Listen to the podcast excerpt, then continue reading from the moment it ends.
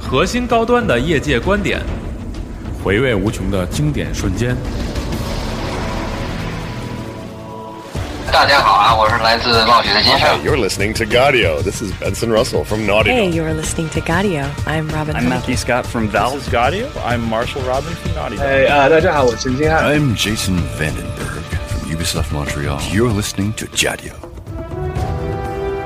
带你一同领略游戏文化最纯粹的魅力。欢迎收听《加迪欧 Pro》。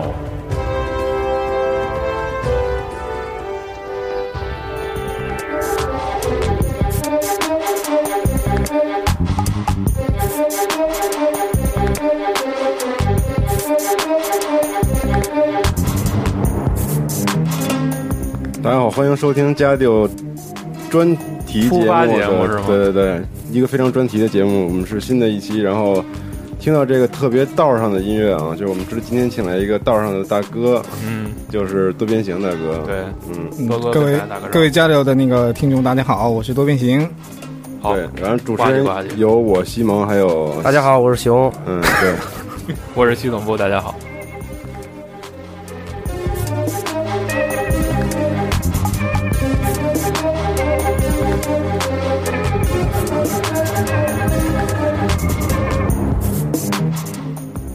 今天正好是多哥有机会来到北京，然后抽出时间在家丢做客，跟我们一起来聊一聊。正好，呃，应该是今天是周四，后天的晚上是有 VGL 的音乐会是吧？对，礼拜六晚上七点半在那个，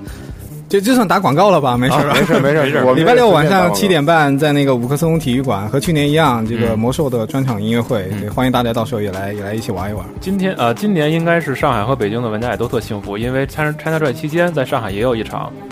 对的，对啊的，在上个礼拜刚刚在上海那个嗯奔驰梅赛德斯中心嗯举办了一场这个暴雪的这个音乐会，然后那一场这个正好是在 ChinaJoy 期间，所以玩家到场的玩家特别多，现场的效果特别好，嗯所以也直接促成了这个这个礼拜北京这一场的这一场的票房卖的也特别特别的好，因为本来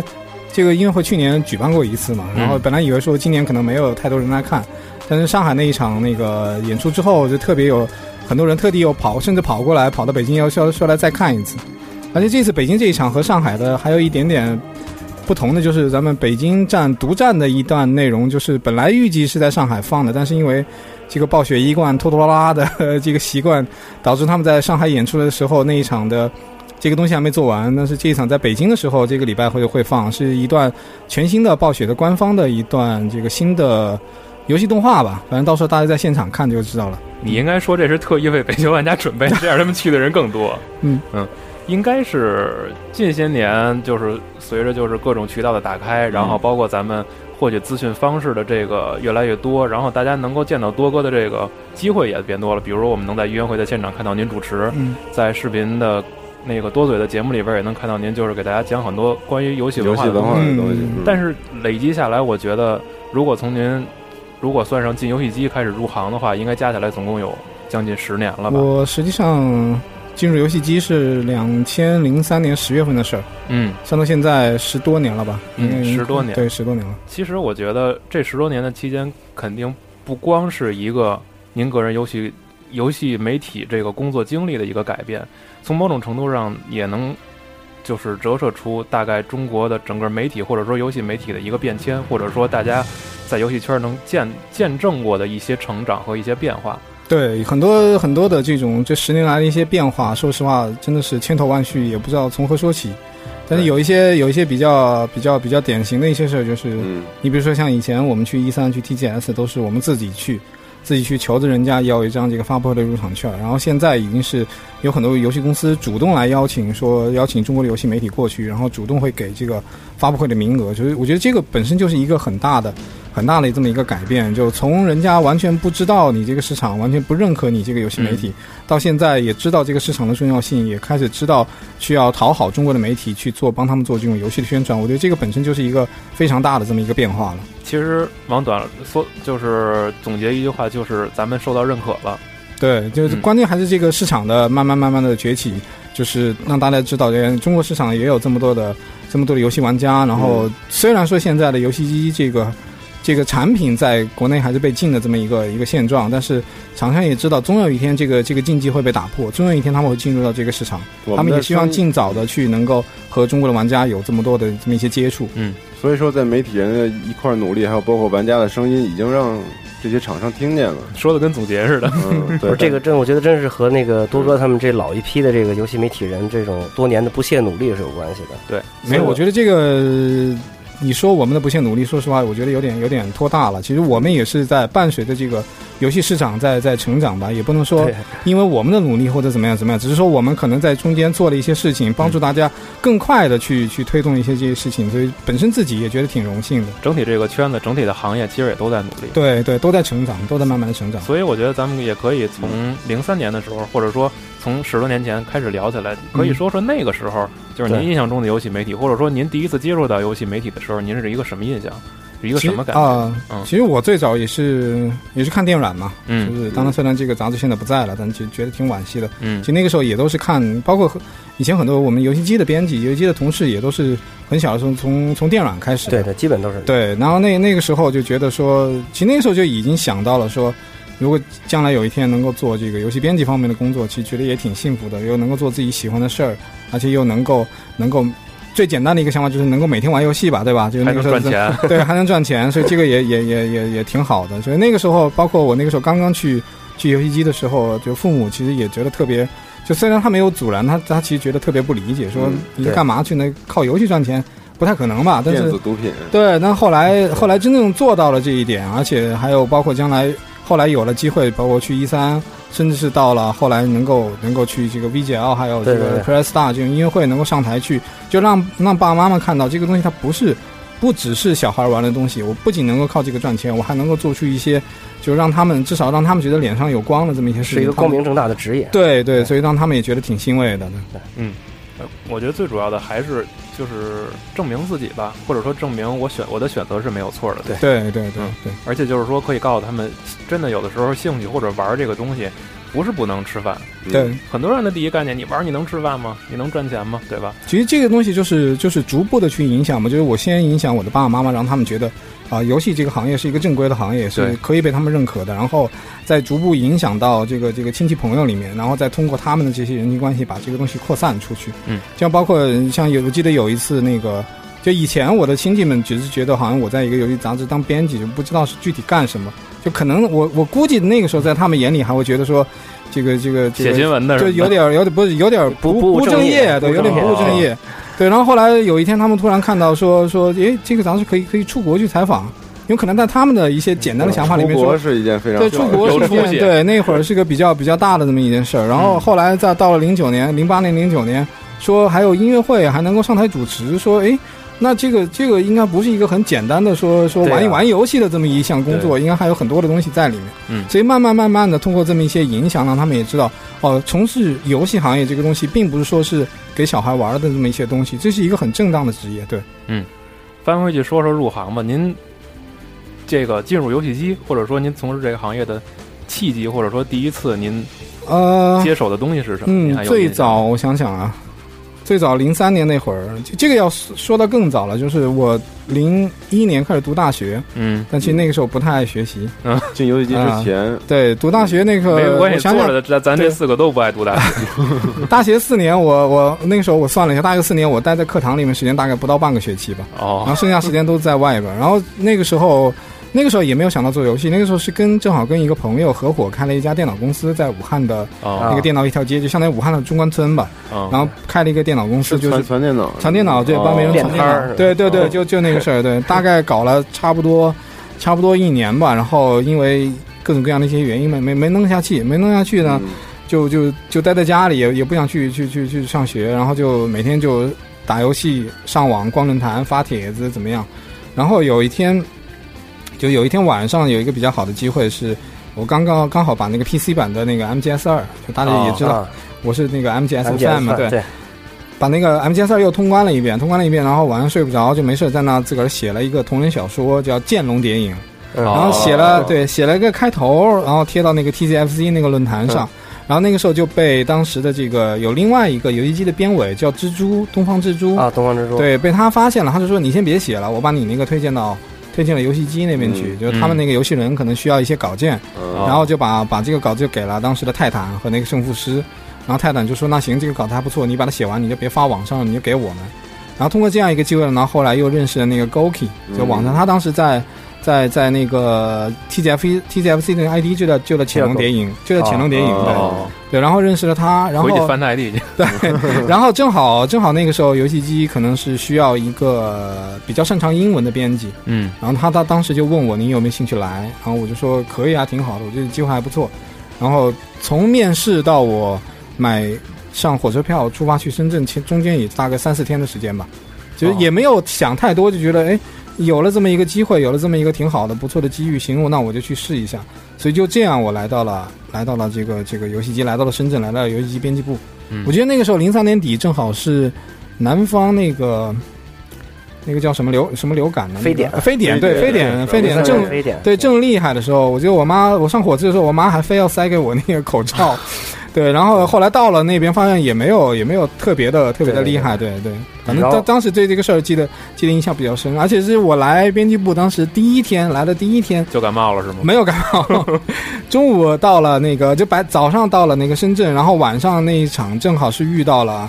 呃，《黑客帝国二》的首映哦所以当时就第一次和编编辑部，就当时编辑部的很多的编剧，那个时候我还是把他们当偶像的，Goki 啊、阿修罗啊、邪魔啊、这个沙加等等这些人，哦，就跟他们一起去看了一场电影，当时觉得特幸福，就觉得说，啊，终于能够和自己这个这个朝思暮想的这么一帮一帮人， 能够去去去这样去生活在一起，干理挺挺想不的错事业了。生活在一起还对，生活在一起。 可惜那会儿没有微博，要不然可以发张照片当时晒一是下。当时是不是编辑部都是安排了有宿舍什么的那个？对，当时对编辑部给给很多我们这些外地来的一些编辑都安排了专门的这个宿舍。然后我记得我那个时候刚去的时候，呃，编辑部租了一个，就我我的那那那一栋楼里面租了一个三室一厅，然后我是和那个掌机王 Licky 一间房，哦，然后我隔壁的房间是那个泰坦和另外两个，呃，那个我们的飞边，然后还有另外一间房是，呃，胜负师和那个，呃，卡伦，他们俩在一间房，多对那好的一个环境，对对对，大家都是每一天攻一受，对对那个那个时候，大家每天每天都都都能够就上了班、加了班之后都能够碰在一起，每天都有自己共同的话题，有一些共同的兴趣爱好，其实挺幸福的。我觉得那那段日子是挺幸福的其。实这种环境，我觉得对于那时候的玩家来说就是天堂了，对，就是嗯对白天上班对跟一帮就是志趣相投的人在一块儿，对晚上对下班对也可以在一块儿在宿舍里玩游对戏，对但然是可后能那时候也不要求宿舍多好，工对对资对多，高，月底还但是呱呱没有有钱，主要对是没有没有对没有没有我还记得零三年那会儿，我那个在大学里买那个游戏机的杂志，也就是不是有小编的那个形象嘛，嗯就倒倒数第二页的时候。对。然后我记得有有那么几期，就是那个所有小编都戴了一个口罩，啊。就是在那个自己那个 Q 版的那个形象上画了一口罩，啊对然后对那个还提醒大家注意那个什么非典人群对。啊，对，其实每一期我最爱看的就是倒数第 二页，那个小编寄语是对吧？，有意思，对就是能让你觉得你可能离编辑更近一步。嗯，对，嗯其实就是那会儿没有微博，所以当时就看那个那些对东，西。其实你想想，形式差不多。对，形式差不多，也是有有这么一个个栏目和大家能够这种，就一个是小编寄语，一个是那个读编往来，对对就有这么一个栏目，能够和大家当时在那样的环境下和大家有一些互动和交流，觉得挺不错的，挺不错的。其实而且电软上其实也有嘛，电软以闯关前族的家嘛，对很很多年最受欢迎的就是闯关族的对，家，就是这种形式就能让你觉得，哎，能能和一个鲜活的人在一起聊游戏对，这种拉近距离的形式，我觉得是一个特别好的是选择。的，是的，是的，嗯而且而且很快很快，每个玩家都可以找到自己喜欢的某一位小编，嗯和你的这个兴趣口味，就每一个小编他会都有一个对固定的固喜定欢玩的群游体戏对差不多的这对种，，对，嗯，当然从刚入行肯定有一种兴奋感，嗯，但是等真正开始着手去做这个事业了，您肯定也会就是觉得跟最初的设想会有一些区别吧？其实坦白说，我从零三年到游戏机到零九年离开嗯，离开游戏机，零九年底，整个的这么七年的时间里面，六六七年的时间里面，我对于编辑本身这个工作嗯没有感觉到一丝的疲劳，嗯就一直是处于一种很很亢奋的这么一个状态，就觉得，呃，首先最开始的时候是自己做攻略，就是那个时候想到说，就以前自己打游戏是看别人写的攻略，对对对，到今天终于有一天说别人打游戏要看我写的攻略，我会觉得有责成就责任感责任特别重大，知道吧？哦对对嗯万一我写错了，或者有哪个人写的不好，别人可能就玩不过去或者怎么样。对嗯，所以那个时候一直都觉得责任挺重责任心重大，很对嗯重大的这么一件事儿。然后到后后后面几年呢，就是我可能就是具体的攻略的工作做的不太多，但可能会做了一些，比如说外出采访啊嗯等等方面。就这方面，由于跟外部的这个游戏环境、游戏产业、游戏市场接触的更多了之后，就我看到了更多的这方面的东西，所以那个时候也希望自己能够做更多的关于，就是能够起码是。不说推动这个游戏产业往前进，但是能够让我们更多的玩家、更多的读者去认识到这个产业的不仅仅只是玩游戏这么简单的一件事儿。嗯，所以一直以来做的这些事儿，就编辑部其实那时候给我们的发挥的空间也挺大，就其实也挺感谢的，就是那个时候。能够能够让每个编辑去做自己擅长的东西，能够让他们去做一些自己喜欢的这个东西，我觉得这个对于编辑个人的成长也是非常非常大的一些帮助。所以这么几年的工作，那么多年的工作下来，我关于编辑本身这个工作，我真的是没有从来没有说觉得说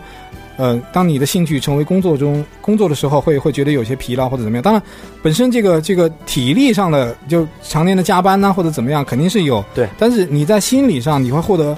很强的一种满足感，就是当每当你加了班。做了东西，最后印成这个签字儿，然后发到这个书摊上被读者买去，然后他们又会给你一些反馈的时候，比如他会给你说你这个东西写得好或写得不好，或者他希望你写哪些哪些东西。就当你看到这种反馈的时候，你心里会觉得特别的欣慰，特别的满足。嗯，所有的疲劳就在这一刻都觉得都都无所谓了，特别有成就对，感，特别有成就感，嗯对的。而且所以我那觉得啊、你说现在背景音乐特别好，这首曲子是特来浪漫自是吗 GT 一首老歌叫《More Than Loving》，啊、嗯，听一听一耳 朵。行，嗯听一耳朵。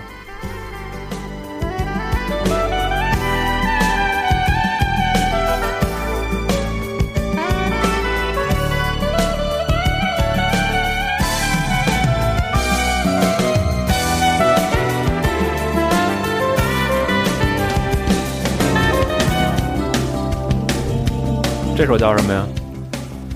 Freedom to Win，行吧，嗯，而且我觉得那几年，就是刚才多跟您说的零三到零九年，其实我们也能看到，就是无论是杂志本身的文字内容，还是说后来添加的视频，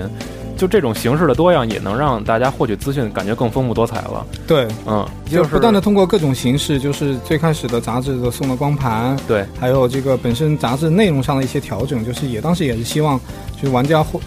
除了获取这个攻略这一项东西之外，你还能够获取更多关于游戏文化、关于游戏产业方面的一些东西。因为你如果说一本杂志，说实话，你老是做攻略的话，这攻略对于那么这本杂志对你来说，就可能只是只是一本工具书，就是它像存在的意义会对，变小像一本像一本字典一样，就是你可能需要的时候你才会拿起来，你不需要的就把它离开。当然，我们不希望杂志是走到这么一个方向，所以那个时候在杂志内容上做了很多调整，就包括我们每期做这种什么，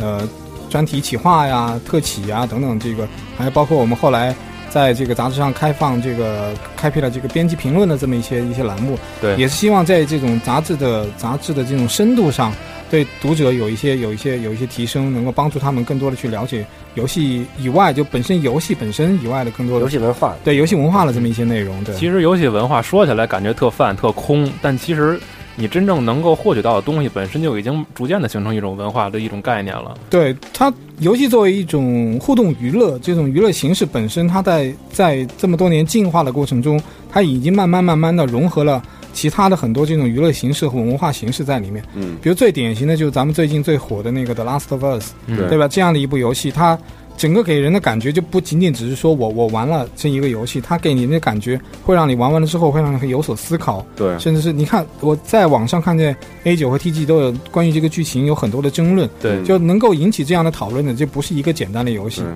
对吧？以前呢，我们的讨论可能只是停留在。呃，这个这怎个么某打对怎怎么么打玩这个嗯 BOSS 怎么过，这个关卡怎么这个谜题怎么解，技术性的对对，讨但论是现在已经讨论到很很深层次的这么一些问题，就包括乔尔他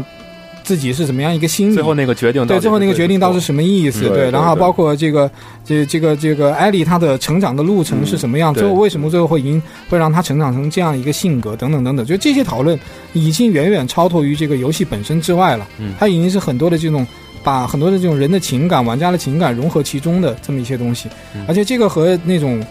看完电影的那一种讨论或者怎么样，还还还不太一样。因为电影它本身你只是一个被动的接受了这么一个过程，嗯，游戏你是一个互动的，你需要主动去参与的，你的一举一动会影响到这个人物的这个一些一些这个剧情的一些走向，甚至人物的一些改变等等。这个我觉得比其他的娱乐形式真的是要丰富的很多。所以咱们看，在那个时候，在杂志上也能看到很多专题性的文章，嗯，一些关于就是哪怕是真的是一些知识，就是背景知识的一些讨论，以及就是就我觉得最典型的就是咱们打个比方啊，说如龙出的时候，那那年呃是哪年来着？游戏机就有一有一系列的专题文章去讨论日本当地的一些日本黑社会什么一些黑社会的文化，还有有一些就是他们那些街的文化。嗯这些东西其实你你你就是我可以这么说嘛，就是你可做可不做，就是你不看完对于一个对一本游戏杂志来说完全没影响，而但且是对你通关游戏一点帮助也没有，一点帮助也没有。但是如果你看了，你会觉得就是你能获取另外一个层次的东西。对，还有包括我们那个时候在杂志上坚持做这个游戏剧情这个东西。对，就我们比较一下，我们比较早些年的一些游戏攻略，那个就是一个纯流水账，辅助性的这么一些攻略，就是辅助性的这么一个 文章，第几就个告诉你路口对往第右几个路走口往哪拐，对怎么样从哪走，儿打什么对东西去哪就儿那个拿东钥匙西，是对那个东西可以帮助你很好的通关一个游戏。嗯，但对于这个游戏里面本身应该所包含的一些东西，比如说剧情方面的一些那个，就可能玩家就不太了解，因为不是所有人都会英文或者日文。对所以那个时候我们就坚持要把游戏剧情这个东西要要拿出来给大家看到，就是在你玩的时候，你不光是只是只是通了关，你还要知道这个游戏讲了一些什么故事，通过这个故事你能获得一些什么东西。嗯，所以这个也是那个时候坚持做这些事情的原因。嗯，而且那个时候送的光盘，反正我自己最爱看的两个内容，一个是热血最强，一个是电影预告。啊，对，电影预告那个时候也是希望，因为我们那个时候觉得，就是以前有一句话叫“游戏迷必是漫画迷或者动、啊动画迷”，嗯，但我们也想到这个游戏迷应该很多对这种电影迷迷嗯也、也也挺也对应该很很很爱好。小所以岛说秀夫嘛，对对，所以那个时候坚持在光盘里面每一期差不多要放三个电影预告吧。对这，而也且是希好多片儿也都是从那儿知道的。对对对对对，正好本身负责光盘的 Goki，然后还有当时做这个翻译工作的我，我们俩都是电影迷，所以做这个东西也是、也是。一开始可能是自己的兴趣，但慢慢慢慢做了多了，发现哎，玩家真的喜欢这个东西了，没那错我，们就要一直把它坚持做下来了。嗯，就是扩展还还是一方面就是扩展自己，就充实自己产品的内容；再有另一方面就是能让玩家的视野更开阔一点。对对，我能就多看点东西，没我觉准得保不对齐于你玩喜欢家，呢。就是很多购买杂志的人来说，都是学生。对，学生其实拿到那本书，就是他所有的全部的爱。他就是我他要的我要他我的要把生活这本书榨干，对，对对，对于学生来说，你想想，一个月每两个礼拜拿十块钱出来买对一本杂志，我觉得特别不容易。而且很多人是里面游戏他根本玩不了，但是他看剧情就我能就是啊对对，那个时候其实真的我们做过调查，实际上买我们杂志的绝大很大一部分读者吧，都是没根本主机没有没有主机的，没没有主有机主无机机的，党，对他就是喜欢这个东西，然后他他他。你你可能会觉得他是在过一把干瘾，但实际上对对他来说，他是在享受一享受这个种过程，对很美妙的这么一个东西。对对幻想自己在玩的时就候，是有了一个环境，嗯对对对就是这上面每一个字儿我都得念一遍，嗯不管我玩没玩过。对对，是这样，确实是这样，就觉得那个时候觉得特别感慨，因为很多的玩家包括写信来就说，就是他信里面也这么写的，就是我我没有自己的主机，我也对从来几乎从来没有没有怎么样去去认真玩过这些东西，但是我就是喜欢这个，我嗯只有通过你们杂志，我才能体会到这个玩游戏的乐趣，对所以我会坚持一直买你们杂志，所以那个时候也觉得特别的感慨。而且其实那时候，我觉得游戏机已经变成，就是游游戏机使用技术已经某种程度上变成一个小平台了。有它这上面也培育了很多写手，以及一些就是提供自己一些新鲜玩法的一些人。就比如那个当时合金装备 Endless 应该是在 Game Halo 上出的那个对攻略视频，然后啊没事儿，然后还有那个鬼泣和 2DX 那个叫 Lost Feather，啊、对，就是对有很多这种就是按对咱们现在话说有点那种知名玩家的那种程度。嗯还有一个他的一些表演，对他的一些就是关于速攻的一些分享，还有那 Kevin 玩对的开玩玩忍那个，对对对，就那个时候可能就没有微博，没有网络，不是这么发达。对就这些玩家有可能就是在他们的那个小环境里面就容易被埋没了，因为他有些东西他他不知道通过一个什么样的渠道能够展现给大家，所以那个时候我们也在这方面做了一些挖掘，就希望从这个玩家里面挖掘出这样的一些达人玩家，嗯让大家看到他他的这个这个精彩的一些操作，以及能够能够让大家去去学习他去玩这个东西的东这这些地方，因为玩游戏的目的有很多种，但其中有一种就是每个人都希望自己的自己的游戏玩得好，怎么样对去去能够玩得好？其实编辑自己本身可能，呃，因为有所有所偏差嘛，就是有人可能擅长这个，有人可能擅长那个，但不可能说是所有的游戏他都擅长，而且所所谓的这种山外有山，人外有人，就很多的玩家。在我们不知道的这么一个角落里面，他可能有对自己非常独到的这么一项技术，对所以我们那个时候也是也尽量通过这样一个栏目去挖掘出这样的玩家。其实印象中当时应该还有一些别的尝试，比如实况的解说，呃比，赛当时是最开始我如果印象没记错，是我和呃，哎呦，我一下忘记他的编辑名了，对不起，哦其实挺好的一个同事。当时做了一个 NBA Live 的， Live 在光盘上做了一个，哦对，做了一个一个一个演示，然后我们俩就把这个这个做成了一个比赛的实况比赛的一是个吧实况的这么一个解说那个形式。嗯，然后后来慢慢的去尝试的，比如说你想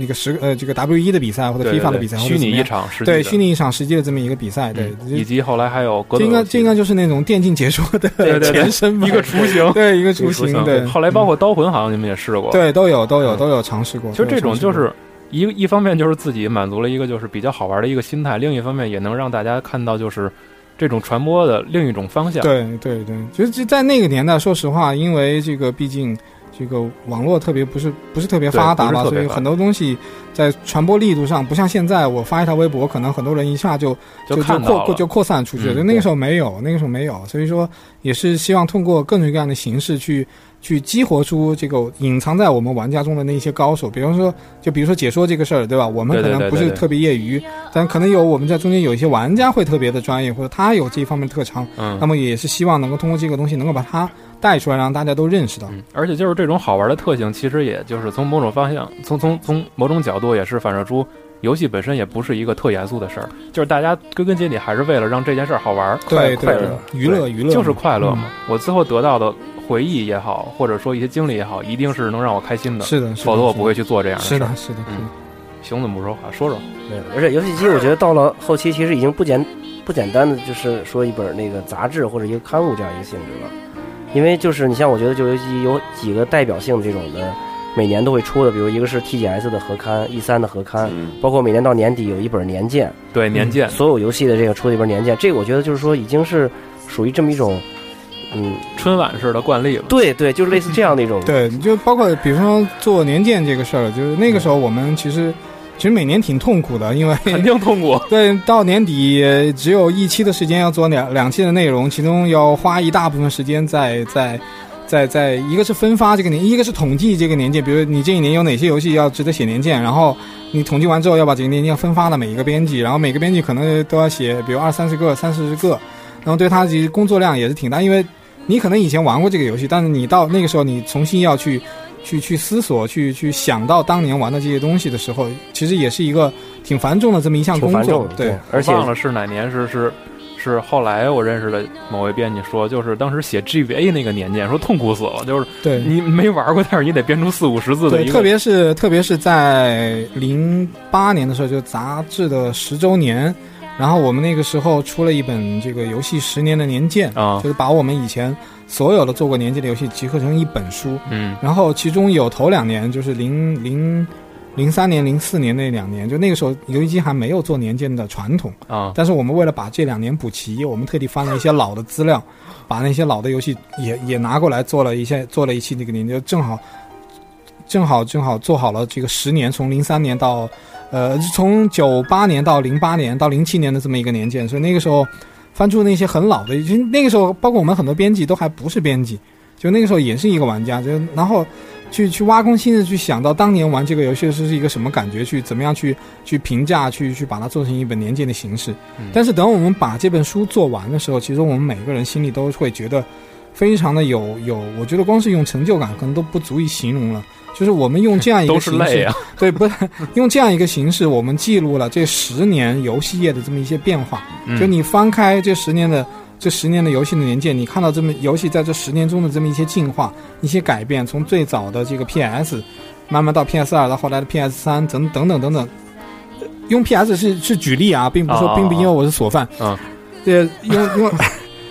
那用用这样的一个形式，让大家能够看到说这十年中游戏的这么一些变化和一些进化，嗯这个也我们是觉得一个非常有有历史使命感的这么一个东西，嗯所以我们一定拼命，一定要把这个东西把它完全的做好，就包括里面有很多。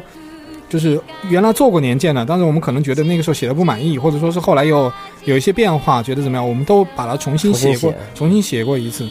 对我其实觉得那本书真的，我觉得这对于至少在国内的电视游戏行业里面是一本很难得的这么一本工具书。确实难得。嗯嗯，这种专题性的书，就是我觉得最难得的就是我们能买到，就是真的是针对某某一个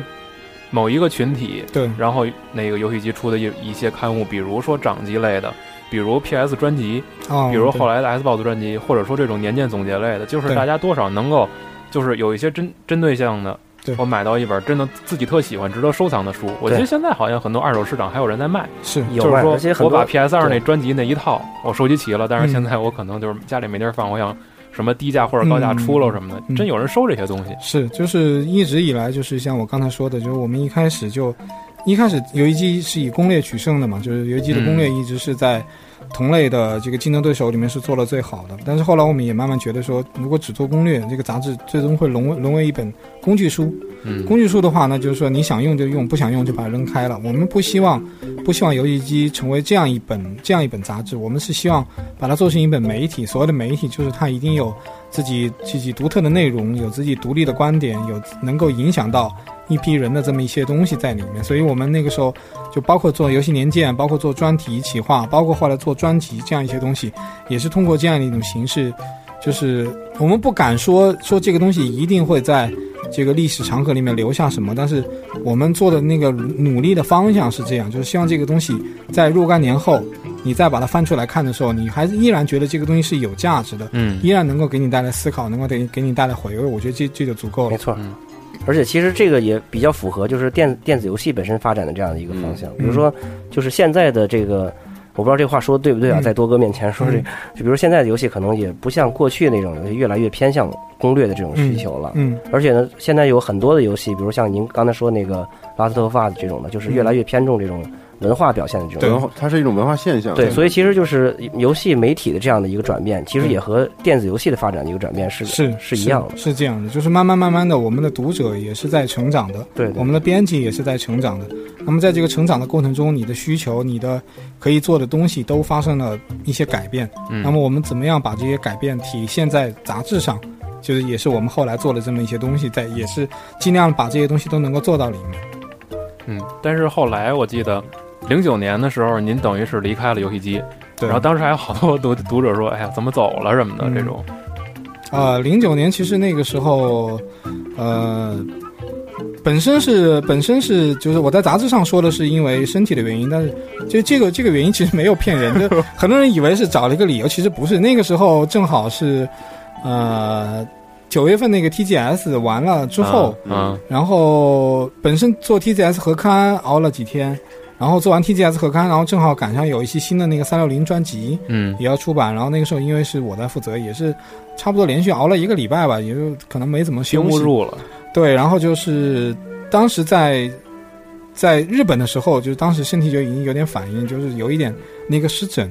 哦，啊，身身上长那些是小红痘什么东西，但那个时候没注意，是红点儿还是红点儿、红包红点儿、红包都有，不会都有不会荨麻疹是不吗会？是起水不痘是吧呃湿疹，湿疹我也是的呀有，湿气太大。嗯对对没事，对我可以帮你诊断一下。 所以那个时候，那个时候就是没注意，也不知道，以为就是一般的那种皮肤，比如瘙痒什么乱七八糟的，的，所以也没有也没有去去治。结果到最后拖到后来，因为这个病引起一些其他的一些并发症，嗯，所以最后还动了一次手术，哦去啊是这么吗严重。对对，然后也歇了差不多半个月吧，就这么一样。然后在歇的这个过程中，说实话就，就自己去思考了，就思考了一些萌生东了邪西，念啊对、 对，因为那个时候游戏机，说实话，这个我不是对杂志有什么意见，不啊包括包括我们的同事，嗯啊包括我们的以前的一编辑其实都都挺，但是但是这个游戏机的老板可能他和在对于这本杂志怎么样去去继续继续下去的这么想法上和和我个人的观点有了一些偏差，嗯然后最后就是考虑到就是可能这个东西不能够没有办法说让我没有办法再有一个动力让我持续的去做下去，因为自己有很多一些想法也没有办法得以实现。当然，其实这个也不能怪怪那个老板，就是姓马马丽嘛，就当时杂杂志上大家也看得到，嗯其实也不能怪他，因为他他考虑的可能他考虑的方向和角度和我们是不一样的。嗯就是说这个大家大家只是说想法不一样，不存在说谁谁对谁错的问题。嗯所以说基于这样的有一些有一些这样的一些原因，后来想干脆那还是还是先退下来吧。正好有个机会也能让自己对发，挥然后有有这么一个机会让自己自己自己休息一嗯下，我觉得也挺好。有点有点有点这种这种激流勇退的想法吧，嗯因为我不想做到最后说。你的你的所有的能力都被挖掘光了，你做的攻略也很烂了，你的做的专题也很烂了，被读者 被人骂下对，被来人了骂下来了。我觉得那样就不太好。被骂下神坛是吗？ 对，没有。嗯，但是之后不是我啊那不，但那个时候想问问多哥，就是离开的时候那个心态是什么，或者在那个离开之前的很长一段时间内，这对斗争过 UCG 是吗是嗯怎么样的对，一个态从度？九月份那个十月份吧，十月份那会儿住院开始到十二月底离职，差不多两个月时间里面，我就一直在一直在斗争吧，就是想到底到底要不要嗯离开这个平台。其实说实话，到现在为止，我对对那样一个环境还是非常不舍的，因嗯为、特别是出来了之后，到了社会之后，你才会体会到，就是在那样一个很单纯，大家的目标很统一，努力工作想拼命玩法儿对想法很一致，又有共同的兴趣爱好，又有共同的语言的这么一个环境里面，非常非常的难得有这么一个工作的环境。嗯，你我估计我在以后可能都不会再再遇到遇到这种有这么一帮志同道合的这么一帮朋友，大家能够在一起为一个共同喜爱的东西去去努力了。所以说，其实也当时也是斗争了很久，斗争了很久，但是后来也是。这个人毕竟大了，就那个时候我也成家立业了，呃，也不能叫立业，对不起， 成家了，也有孩子了，所以可能更多的要考虑到这个家庭责任方面的一些问题。嗯所以说最最终还是决定这个很不舍的这么离开嗯了，就包括到现在，就可能有人觉得说你离开这么多年还说这些话，觉得有是不是好像有点有点假？但是真的我。可以告诉大家，这个这个话真的是一点都不假。就 很你实哪在如果说很实在如果说有有这样一个机会，给我一个这样一个环境，如果让我再回去的话，我一定一定毫不犹豫的会回去。感情这种对东西，啊就包括现在，这个这个就是我从一些同事同事知道，就是现在因为可能这个这个这个人力方面的原因，杂志方面可能遇到了一点点一点点困难。嗯其实我那个时候都想，就是如如果说只要大家愿意，只要大家就是说不计前嫌，嗯，能让我回去给他们去帮一下忙或者怎么样，都都这都没问题，这嗯都没问题。感情这种东西，我觉得就是时间越长，沉淀的越深。对，那个时候真的是没有觉得说自己是在给给谁打工，或者说是给给谁在做事儿这种感觉。那个时候就觉得自己是的，当然可能是自己有点有点有点拖大了啊，但是那个时候自己就这么想的，就觉得自己在这个电视游戏行业里面，在这样一个困难的一个环境里面，我在这样一本在行业里面比较优秀的杂志里面，嗯能够做一些自己想做的一些事情，能够实现自己一些以前想实现的这么一些东西，我愿意在这个行业里面继续做下去。嗯，就是如果说是不考虑其他的因素的话，对，那刀哥在直播间里急了，说一刀问多哥是真的吗？这个 犹豫了，不不是叫不是犹豫，就是说很多的东西其实和就是我离开了这么三年，其实编辑部内部也发生一些很大的很多的一些变化，嗯，但实际上有很多的还坚持在那里的人，包括沙加，包括胜负师，嗯对吧？包括 Licky，还有很多一些不断加入一些新同事。说实话，我到现在也是很很很感激，也是很敬佩他们。就到现在，他们还能够坚持在这样一个岗位上做这样一些事情，我觉得真的特别特别不容易。嗯，就是说我也是在此也是呼吁一下，就是大家在尽尽可能的情况下，在力所能及的情况下，还是多支持一下他不们。支持游戏机。对，多支持一下他们。真的，我觉得现在不容易。你想想，电软都已经倒了，嗯现在这个电视游戏行业里面能够叫做称得上媒体的，只有只有游戏机这么一家了。我就当然这个话我不能说乌鸦嘴啊，但是说这个东西，希望大家能够支支持他们，不断的这样走下去。嗯，而且我觉得就是，哎，对，没事儿。然后我觉得还有一个就是从您离开游戏机的那个年那个年份，然后我觉得正好也是一个大家接受媒体冲击的那样一个一个分界点。嗯，从那个时候开始，大家对于网络的认识也一下加深了。对对啊、对我不能说正好是那一年，嗯但是就是那一个时间段，大家开始认识到，就是我们获取资讯的方式一下变多了。对，其实那个时候后几年，就是我们在游戏机的时候也，也经常开会会讨论这个问题，就是面临这个这个网络的冲击，我们会会怎么样？就是说嗯我们、慢 点儿，别激动，别激动，嗯嗯啊嗯，就是呃我们遇到这种，比如说是很简单的一个事情，就是那个时候就是，当然这个这个这个现在说也也也无所谓，就是我们那时候也遇到过，嗯比如说我们有有有某些编辑可能从网上摘取了一些资料，然后被被网上的人看到，然后就骂过来，这样就也发生过这样的对对事情。嗯嗯，就这样的事情，其实已本身已经给我们带来了。已经带来了，就是说这个这个网络对我们对我们一些冲击，嗯就是包括那个时候给人的感觉就是，你拿到游戏之后，很快你可能当天拿到游戏，当天你就在网上就看到了攻略，对，那么读者凭什么去过了半个月再再买你一再本买你们书的一本书？而且嗯你、你做的这样一个攻略，你肯定不如由于周期的原因，你肯定不如网上的做的那么全。对因为网上它可以每天更新，每天更改，遇到有什么问题，它可以随时去修正。但是嗯杂志你可能它必须有固定的这个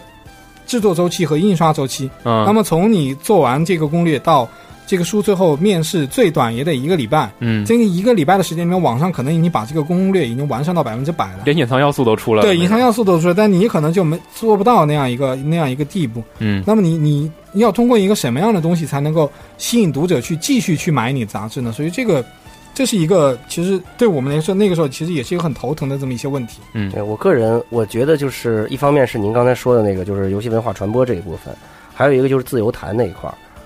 就找一些这个一些撰稿人，还有一些写手来写一些游戏观点。对，其我觉实得这是属于网上看不到的东西。对我们后期其实也也遇到了一些一些问题，就是呃，这个游戏玩家他可能到后来变得嗯。呃变刁了，变得有点懒，不是不是变掉了，哦变得有点懒了，就可能他只是只是玩游戏只了，是玩游戏他对对他没有说在这个方面不像我们那个老一批那个对编辑，对对他在玩的同时自己还会去去去想着去写或者怎么样啊等等这些，所以说到后来也遇到了就包括这个写手荒的这么一个问题，哦，就可能没有太多人去愿意去写，或者写出来的质量就是实在不好意思放到放到杂志上这样一些一些嗯情况，对。嗯网络其实就很这也是简单了网络的冲击带来的，因为对对网络给人的，就特别是现在微博是最明显，就是给人这种碎片化和这种这种精简化，对因为微博快一快百餐化，对快餐化一百四十个字儿。就让你去表达这么一个东西，就很很难有人再愿意写写一千四或者一万四这样的一些字儿，去去去去去描述他对这个玩游戏过程过程中的一些感受和一些获得的这么一些东西。它的这种展现形式就能让所有人感觉节奏越来越快，对，但是我对有可能就是不会再去深挖，对，所所以以整个整个平媒就不光是游戏媒体，整个对，整个评委都在全世界的平媒其实都遇到过，都现在都面临这样的一些挑战。嗯就包括我们一些以前知道的一些著名的一些平媒，现在都是因为网络冲击的原因，比如说停刊或者彻底转为网很络多化很，多对。很多这样的，就是说，但是在国内呢，还有一个比较相对而言就是比较好的，就是其实和之前的情况也是一样，就是它的网络虽然普及，现在有三亿网民，嗯但是这个三亿网民大部分集中在就大中城市里面，嗯一很二多的线嘛，对一嗯二线城市里面，很多二三线的城市里面，可能对它没有那么方便，所以说那个那在那个城市里面，就是这个平媒还是有一定销量的，信息还不是对，很特信别息还发不达是特别发达的。嗯对然后另外一个就是我们那时候其实就包括我自己也一直想做的，就是希望提升这个杂志本身的一些定位，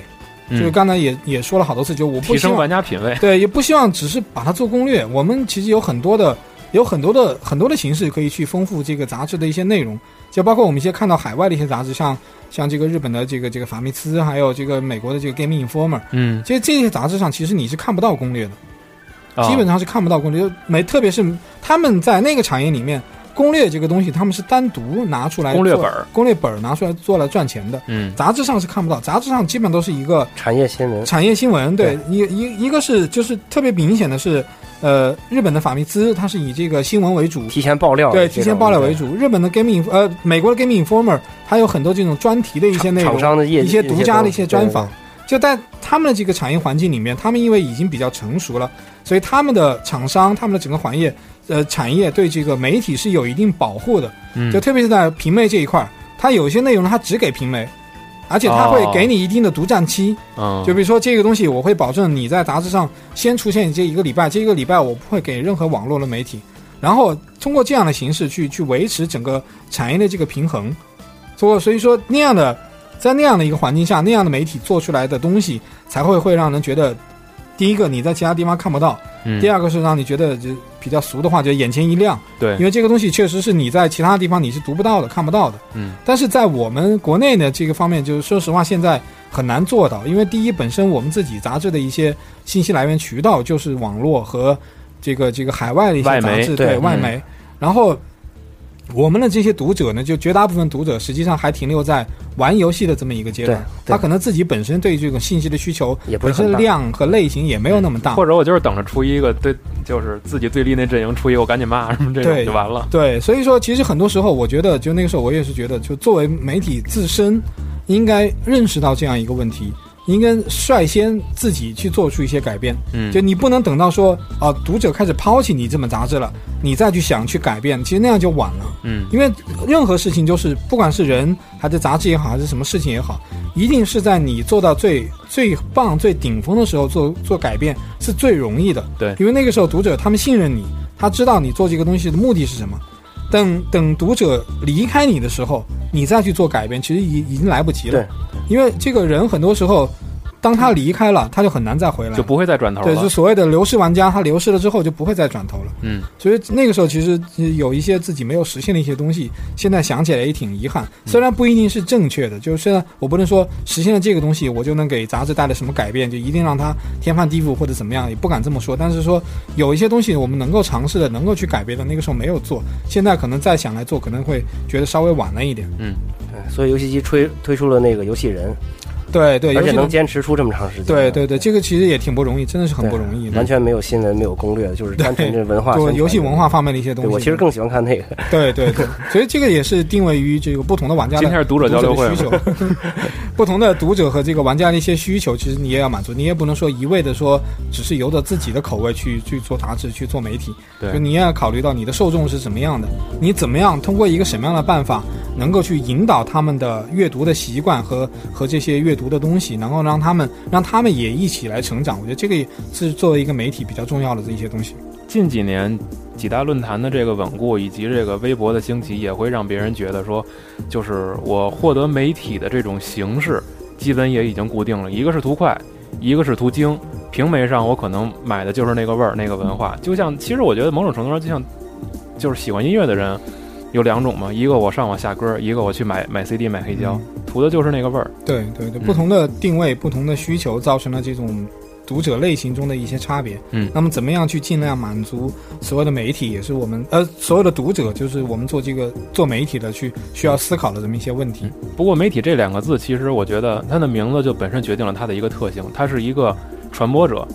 就是它传播的一定要，我觉得我我我自己认为的一个是时效性，再有一个客观性，再有一个就是你能加以自己的理解，把它分析成一个非常精、非常对有自专己独非到常深观的点东，西。对，而且是能够站得住脚的，对嗯而且是在外面看不到的这么一些东西，对。所以近来呃，这就近两年吧，我觉得微博的便捷也让很多的人就是开始着手去做这方面的东西了。包括您也做了那个嗯多嘴的脱口秀，嗯就是很多的玩家也会，就是真的从一些，呃，不管是媒体人也好，还是普通玩家自制的东西也好，嗯我真的能获得一些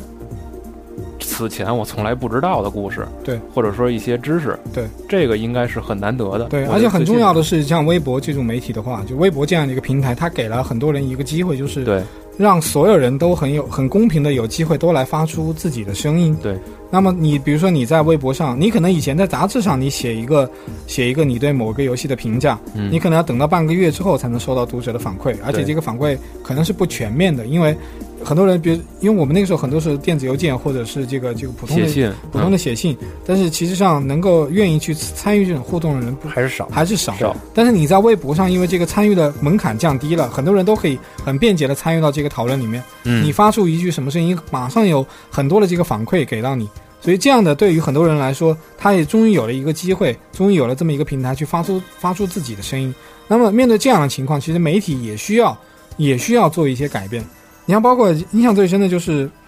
我不知道最近大家有没有看那个美剧，就是《新闻编辑室》。嗯新闻编辑室最近的 Newsroom 对对 Newsroom 对最新的一集里面，他就当时有一个很小的这一个细节，就是他们在讨论要不要在他们的节目里面的对这个下面的滚动条上面加上推特用户的评价。嗯，这个也也他们也就就稍微争论了一下，但是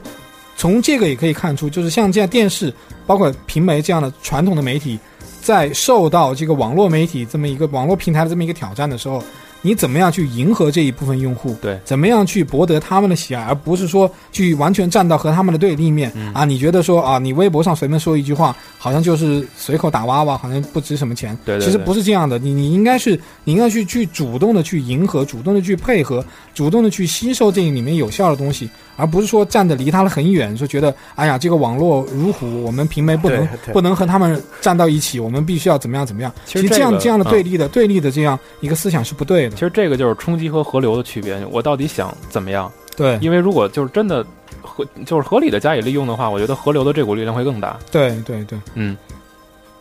熊怎么还不说话？没有什么，这个听入迷了，感觉。对，听听听多哥多讲一讲。嗯，其实就是刚才您聊的这个这部分呢，我倒是想问一下，就是嗯不知道适合合适不合适啊、嗯就比如说，作为一个游戏游戏媒体，游戏游戏媒体，然后那个特别是游戏媒体的编辑，嗯，在发表自己的东西的同时，怎么能够尽量的保证这种客保证观不挨和这骂种是吗公正，就这种。我其觉实得这坦白地可能说很难。嗯这，个绝对太难的了绝对的公正和客观是不存在的。嗯，每一个人，尤其作为一个媒体人，你一定是要有自己的观点和自己的看法的。嗯，就你除了这个观点和看法，除了体现在你自己的喜好上之外，也应该体现在你对游戏的评价上面。比方说，我举一个举一个比较极端的例子吧，这个可能会得罪很多的游戏玩家。比如说像《无双》这样的一个游戏，嗯，它有很多，它 有它有很多， 它有很多人好，很好。嗯他有很多人喜欢，对吧？他有很多人觉得通过这个游戏里面，他因为他的这个游戏的，我我自己个人觉得啊，他的游戏难度不是特别高，嗯很多人都能够体会这种这种万马千军，就是对，一骑骑当一先骑嘛一骑当千的这么一种快感。但是也确实会有人觉得它就是一个无聊割草。无聊的割草的一个游戏。但是说，你难道说他的这个看法就不对吗？嗯也不是，他一定一定会有一部分人喜欢，有一部分人不喜欢才是正常的。对，如果所有人都喜欢，没有人说不喜欢的声音，那个不是游戏，那个是文革，对吧？那太假了。对，那个太假了。嗯所以说，包括反映到具体的某个具体的，比如说我们具体的某个编辑的喜好上的时候，他其实也应该是通过这样的一个形式去吸引到自己的固定的这么一个一个一个这个粉丝群吧。当然，对可能对这个对话说的有点稍微有点拖大，嗯，但是你作为一个媒体，你第一，你必须要有自己的观点；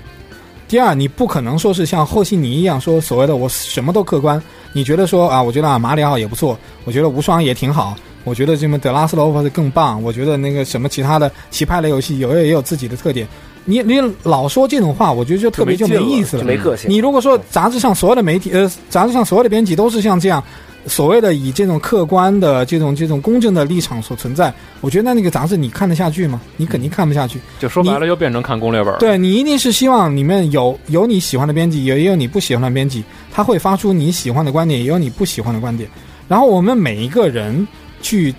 面对这个问题的时候，也应该是就是不是说你要抱抱有客观的观点，而是在于对于这些有冲突的观点的时候，你要抱以客观的态度。嗯，你要知道你喜欢的东西，人家不一定喜欢。你完全没有必要把自己喜欢的这个东西强加到别人头上，对其实是完全是没有必要的。其实就是一个意识上的强奸。对，就还有还有，包括我记得我那个时候在杂志上，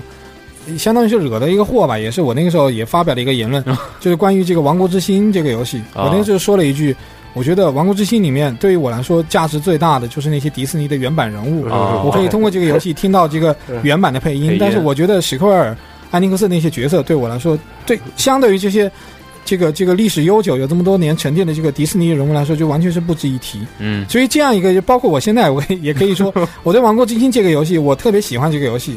我也这也喜欢去玩儿。然后这个游戏的本身的，从游戏的角度来说，它的游戏的方式也挺不错。嗯，但是我就特别看不惯说史克尔艾尼克斯的人物和迪士尼人物搅在一起。哦对我个人来说，我觉得这个是拉低了迪士尼人物的品味。嗯，哦，对，当然，当然可能这个。也不纯粹了对，有有这个《王国之心》粉丝的人可能不太同意这个观点，但是我是觉得，比如说我当我那那个时候，我当我说出这句话的时候，当时读者的反应也也挺大，因为读者里面有很多喜欢这个游戏的，啊就哦说你你多边性怎么能这样说呢？这个游戏不怎么样怎么样怎么样。其实面对这些观点的时候，我也在想，就是他们说的也也是对也的，对，他们也喜欢这个游戏，嗯他们会站在一个和你完全不同的角度去看这个东西对，这个不存在说谁想对法完全不一对样想法不一样，不存在说谁对谁错的问题。我们在一定程度上，我们应该去容忍这些观点的存在，对我们应该允许这些观点的存在。即使是要争论，我们应该是就事论事的，嗯，而不是随随便便就给你盖帽子说你你觉得啊、比方说你觉得神海好，你就一定是锁饭；你觉得光环好，就一定是软饭。嗯其实完全没有没有必要去是吗？去熊， 去盖这样的帽子。 为什么老问我？啊光环吗？光环画面多好是吧？不是，其实这个游戏机就是有几个，有几件事情我记得挺清楚，比如说是那个到每年到年底找总要搞一个评选，对对，他每年搞都一是个八游戏对，包然括后编辑也有然后自己这个时十八候游戏对这个时候如果说是这个整个编辑部把那个某一个重要的奖项，比如说最佳游戏或者最佳画面。什么最佳什么剧情这种的没评颁给任天堂评给某几个游戏的话嗯，肯定会引起这个读者群体的这种争论。对对肯嗯对定，，而且这个时候就会发现，这个引起的这个波澜还相当相当大。对，每年其实这个和一些比方说这个什么哎奥斯跟卡奥斯卡对颁跟奖奥斯或卡者一样一，样，就是你不可能说你得奥斯卡奖的那个就一定是百分之百赞成的，对只，能说它可能是迎合了大部分人的一些需或者大求部，分评委觉得对，大部分这个比较评委好觉得这个好，嗯对，就是，而且还有一个比较，就是从国外的媒体上我们看来了一些东西，就是国外的媒体人具体到个体这个上面，他其实是比较比较尊重这个个人的想法的。国外的媒体和我们的媒体是不一样，就是有一点区别，就是他把每一个每一个单独的编辑或者记者，他都会给他树立一个品牌，嗯，比如他会有自己的个人博客和自己的对这对个自对己的推特，那么他也会有一个自己固定的这么一个粉丝。那么很多的很多的文章是通过他自己的个人个人的努力去采编，去去去去把它去去反映这个这个这个新闻背后的事实或者怎么样，通过这样一个形式才赢得更多读者的更多读者的欢迎。所以看它内容可能也带有一些就是非常鲜明的色彩，对，有非常鲜明的观点和色彩在里面，嗯所以这个我觉得应该是应该是让大家应该是可以接受的这个东西。嗨，我觉得其实是这样，你既然平台现在越来越开放、越来越大了，大家就理所当然的应该能意识到，我们应该要学会去接纳更多人的观点，嗯对，没什么可站的，你站什么呀？站完了以后，最后自己回家生闷气没有，。因为有有一些适当的争论是可以，比方挺说好的就像我们刚才举例子说的《Last of Us》里面，对吧？有人觉得这个乔尔很自私，有人觉得他的这个做法是是是是正确的选择，对对就对，有一些这样的争论是可以的，嗯但是就不太不太希望看到说网上因为这个就把对方的一个群体扣一个帽啊子，嗯或者说你认为你这个人游戏品味不高或者怎么样，其实大家都是游戏玩家，干嘛争这个呢？这种对事儿不对没有必要。对，就真的是是到没有最必要后一个本来是一个让你觉得开心的事儿，玩玩游戏一个好的事儿，最后变成生闷气的事儿。对，对这太我觉得对，挺所以其实大家挺幼就稚的是不永远不要忘记自己玩游戏的初衷是吧但是这对咱们只能一直是呼吁这个东西，但是也没有办法。但是对，玩确家实们没办还法。是嗯需要有这种这种争斗，就他们是才能我引起觉得这种就话是题就是一个，度吧，对就是一个争论，一个一一个讨论的一个度。如果对你稍微一把握不好，可能就脸红脖子粗了。对，就有时候我们比方说，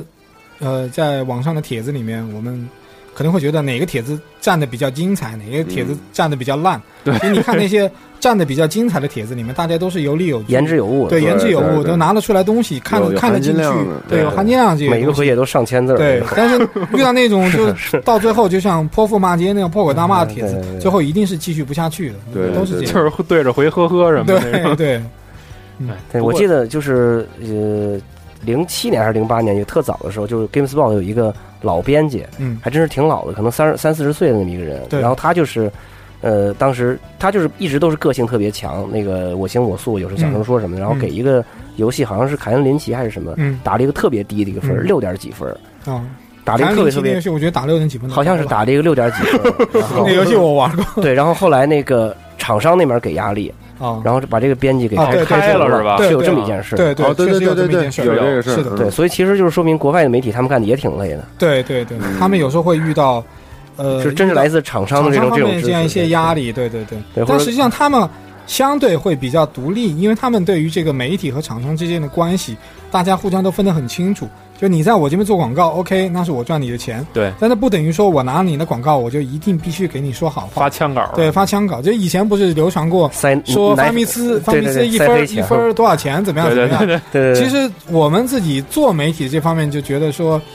有些东西可能是会出现这样的情况，但是在绝大部分的情况下，编辑应该还是会保留自己保留自己独特、这个独立的这么一些观点和立场和一些就是能够去传达出去、去影响到读者的这么一些东西。当时争议最大的就是《最终幻想十二》吧，入了白金以后，然后玩家说 S E 真有钱什么这种，嗯，最终幻想十二应该就是也是也是得了那个满分评价了，嗯那会儿应该啊，反正反正就是这种东西，可能从一个就是真的一个读者角度，我就是我可以随便想到什么说什么，但是可能如果真的是一个从业的人，会觉得哎，其实还挺难的。对，就是你有时候其实你也要站在站在一个读者的一个角度去想，比方说他他作为一个个体，想他说什可能么都对，行想说什么都行，对对他他可能就是不喜欢，比方说你刚刚说的这个《最终幻想十二》，对对对对他就觉得 FF 十二不好，那你他就觉得你你这个杂志给这个游戏打了满分，那就是不客观，对不不不对公正，你可能是屈从于厂商的压力，或屈从于什么什么舆论的压力，给他打了满分或者怎么样，确实有这样一些情况，但是这个我觉得都是都是可以理解的，大家互相理解就好，互相理解就好。嗯，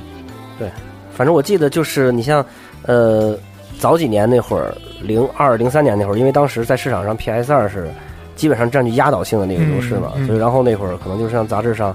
就不管说是游戏机还是当时电软也好，就像另外两家的这个新闻就东西都特别少。你是现在来报仇吗？ 不是不是，跟这个没有关没有关系，因为我看的时间确实比较长了。嗯就是当时你几乎看不到，就是说除了 PS 二以外，其他一些主机的这个很少上的游戏，特别可能少就是遇到大作，嗯比如真的像那光阳光环啊马里奥什么这种的，可能还是有一些，但是其他的一些东西真的是很少。嗯，所以就是那个时候，如果要是有一些编辑能够有有这种的这种的，像您说的这种自色己彩的这种想法，嗯嗯去支持这种少数的这种主机，其实我觉得它更更显得很难得。这个我觉得游戏机应该还是坚持做了很多 NGC 和 Xbox 的一些对攻略吧，对只是说那个时候确实是这个大环境是这样，就绝大部分玩家他只有 PS 二，或者他能够玩到的主机是是 PS 二，对，所以说我们在这个方面可能花的力气会稍微多一点，这个也是为了迎合绝大绝大部分人的一些需要嘛。嗯，对。当然，现在玩家群扩大了，媒体资讯也丰富了，可能就是口味的分群也会比较鲜明了。对软饭群体、锁饭群体，然后认饭群体是吧？对，这而都且有了。其实说实话，从从今年一三就公布的这个 PS 四和 X 对 One 的这样一个走向来看，我是觉得以后可能这个所所谓的这个锁饭和软饭的中间的这个界限会会越来越微妙越来越嗯模糊，因为这两台主机太从像了从硬件结构上来说，其实都是一样的，嗯全部都是 AMD 提供的那个 APU 的这么一个概念，基本都是对电脑。对，基本上都是一样的。所以说，将来可能就除了第一方和第二方的游戏之外，所有的第三方游都一戏样可能都会有都会有一样的，都会有两个版本。对所以那个时候，可能大家就是在这方面争论的东西。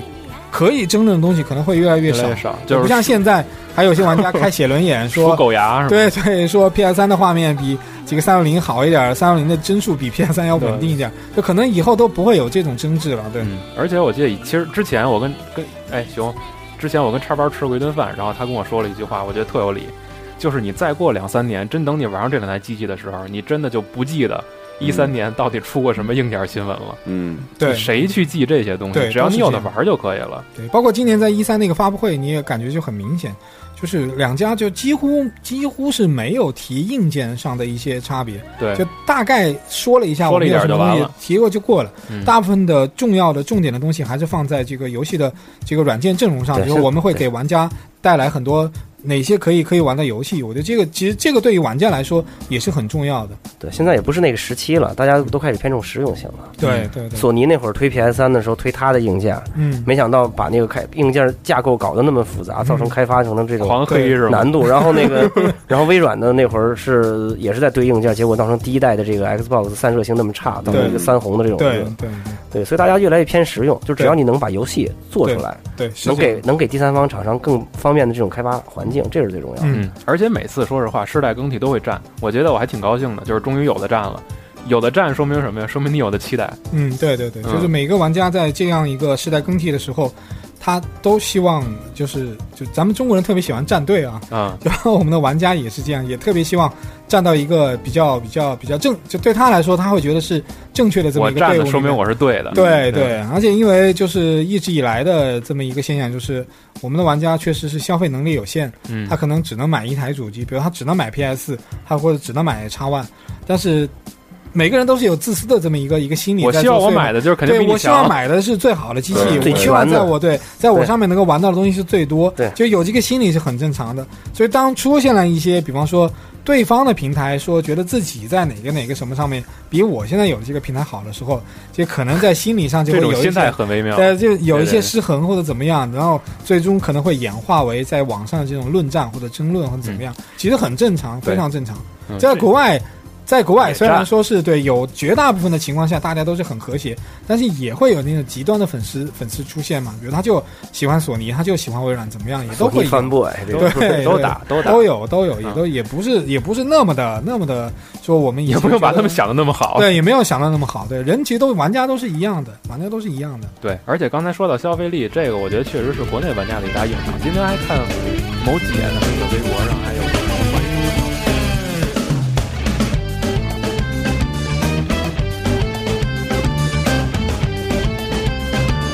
加牛 Pro 本着高端、专业、有态度，但没有节操；大气、美观、国际化，但没有水平的严谨风格，为你带来游戏圈内各种大哥的牛逼讨论，但是不一定都是对的。专题节目会在每周四定期为你发布，但会经常跳票。如果你希望能听到更多游戏专题节目，也可以持续关注我们的网页，三 w 点 g 杠 c o r e s 点 com，或者在新浪微博关注机核网。你可以在腾讯、微信搜索公共平台 G A M E C O R E S，或者加入我们的 QQ 群一一二八幺六八零八，